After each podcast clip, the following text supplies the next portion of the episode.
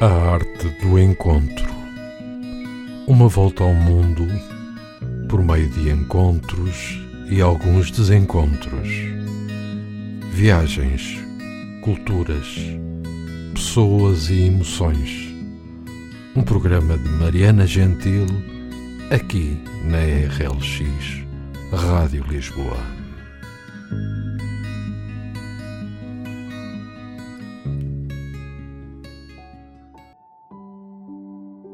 Olá! Seja bem-vindo a mais um A Arte do Encontro, onde eu conto um pouco sobre as minhas aventuras pelos quatro cantos do globo. Hoje eu vou ler um texto que eu escrevi em 2018 sobre um lugar que, infelizmente, tem dominado as notícias internacionais ultimamente.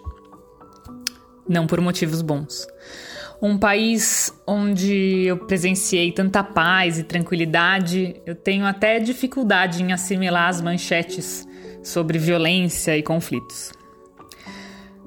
Para mim, viajar para o Myanmar foi mergulhar em um mar de espiritualidade e bondade. É um país que demorou muito para abrir suas portas para turistas e por isso ainda mantém bastante da sua identidade intacta. Vamos a isso o encontro com a generosidade. Nada me preparou bem para a viagem ao Myanmar. Apesar de ler muito e ver as fotos dos templos e paisagens, eu não podia imaginar a intensidade da energia daquele lugar. A começar pela capital, Yangon. Na rua, todos vestem o long, uma espécie de saia amarrada na cintura. Nas mulheres, o colorido é brilhante, com padrões bordados. Já nos homens, as cores são mais sóbrias e combinadas com camisas sociais, mesmo no calor de 36 graus. O primeiro grande desafio da viagem vem logo nos primeiros minutos: atravessar a rua. Não há muitas regras no trânsito, muito menos passadeiras. E dezenas de carros e motos passam a cada segundo em todas as direções. E como é que fazemos para chegar ao lindo templo dourado do outro lado da estrada? Ao meu lado, uma senhora com duas grandes sacolas de compras também aguarda. E resolvo seguir seus passos, bem de perto, quase grudada. Na dúvida, faça como um local. Ela me olha com um sorriso, parece achar graça da minha insegurança em relação a algo que é tão parte da sua rotina pisca um olho e começa a andar, me dando autorização para praticamente pegar na mão dela. Eu tento não olhar para os lados. Os carros vindo em minha, minha direção fazem meu coração disparar. Eu olho para o chão, seguindo os pés calejados da simpática senhora. Subo a calçada do outro lado. Ufa! Não fui atropelada. Agradeço a senhora pela boleia pedonal e espero uns segundos para minha respiração voltar ao normal. Hora de entrar na Pagode Shwedagon, o primeiro centro religioso budista do país. Uma estupa toda coberta em placas de ouro.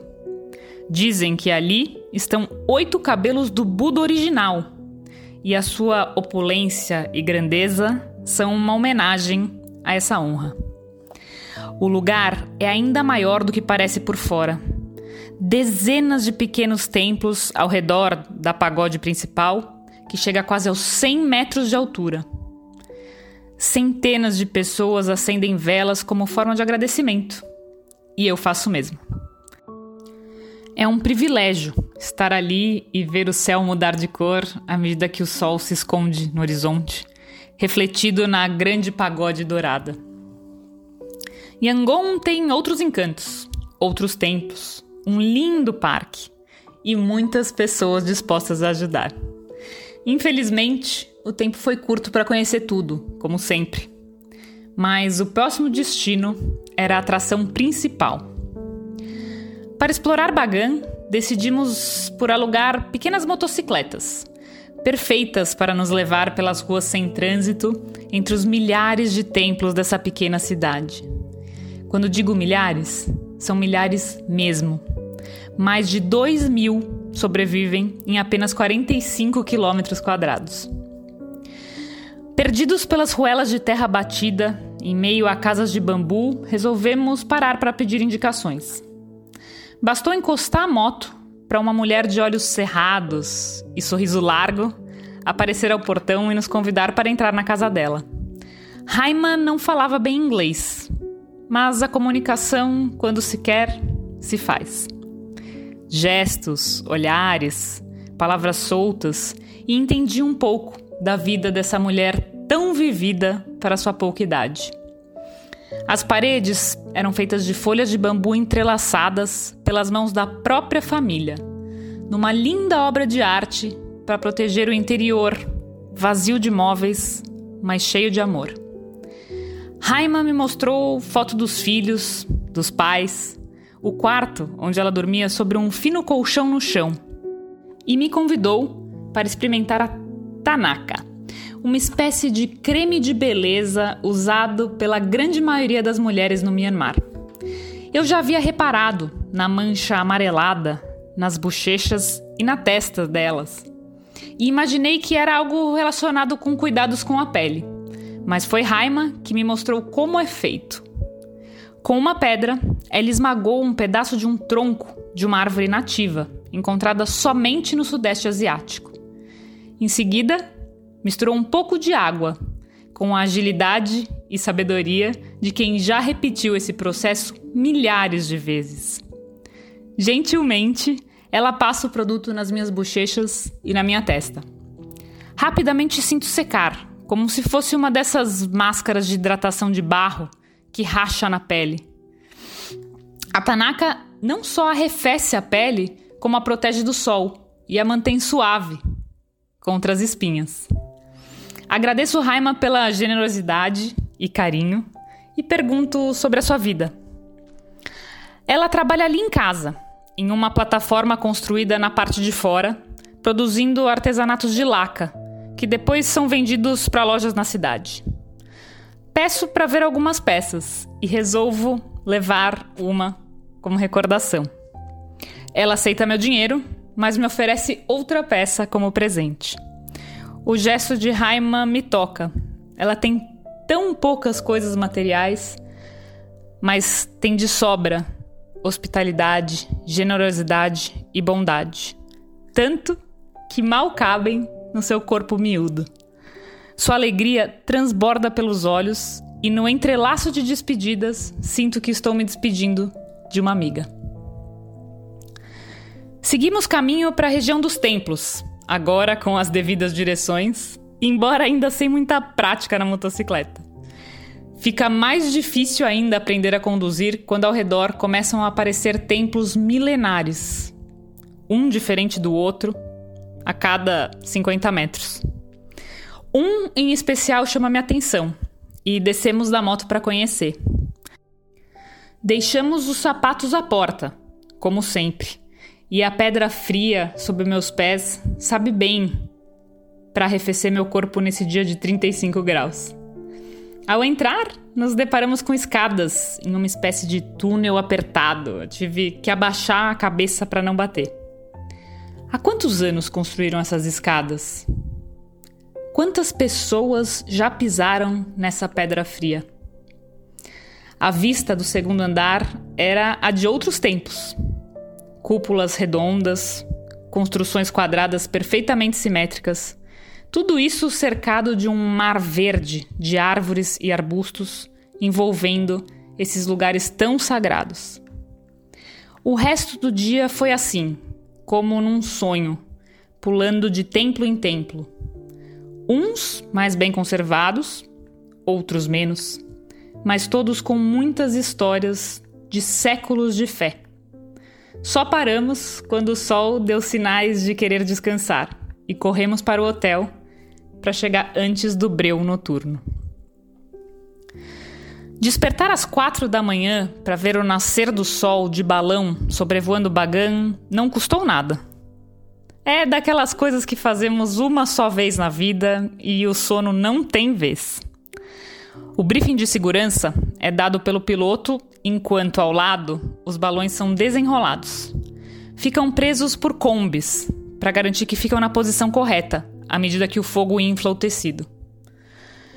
Os balões enchem e as borboletas no meu estômago começam a voar. E a coragem para entrar naquele pequeno cesto de vime? Fecho os olhos, respiro fundo e subo. Somos apenas oito pessoas. Parece bem firme. O piloto dá o sinal e nos sinto a flutuar levemente. Aos poucos, o chão se distancia. E então vem o silêncio. Antes dessa experiência, eu achava o silêncio todo igual. Afinal, é só a ausência do barulho. Mas o silêncio aqui era diferente. Era silêncio, mas tinha som. Som de quietude, som de calmaria, som de paz. O rugir da força do gás e o calor do fogo interrompem em intervalos coreografados para ajudar no bailado dos balões. Os milhares de templos de Bagan mudam de cor com o nascer do sol e imagina um tempo quando as ruas se enchiam de pessoas a caminho da reza da manhã.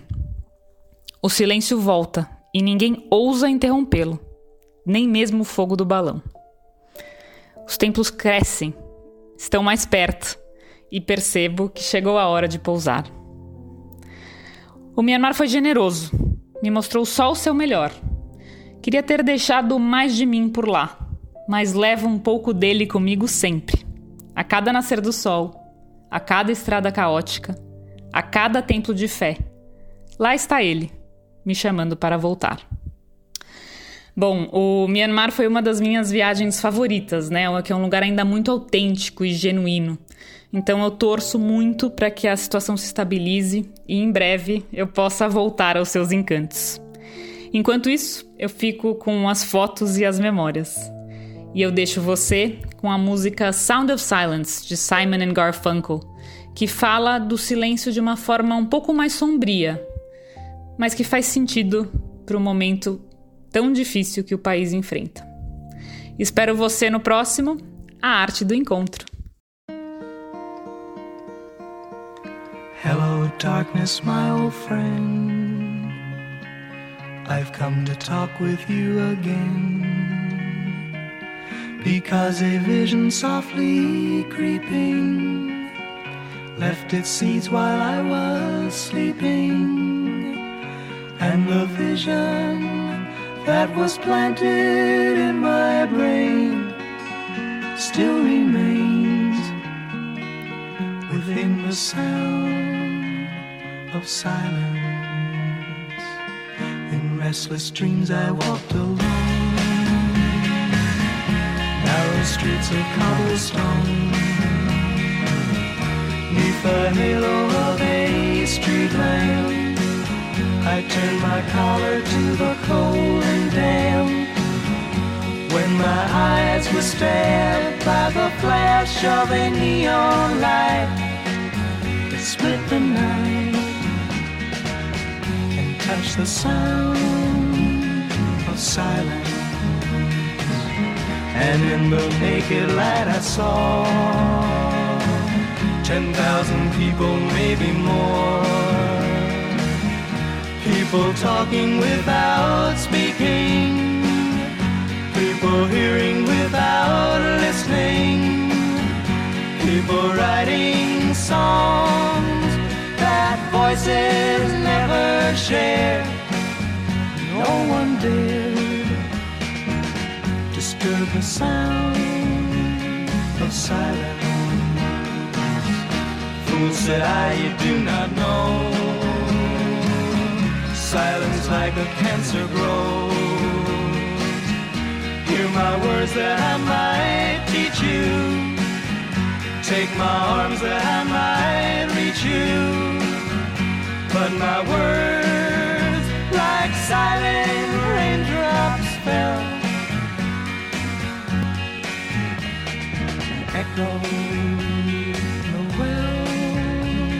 of silence,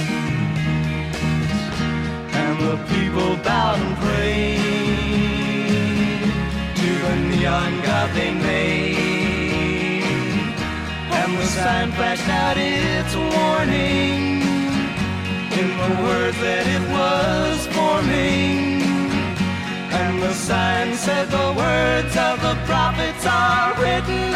subway walls, the tenement halls, whispered the sounds of silence.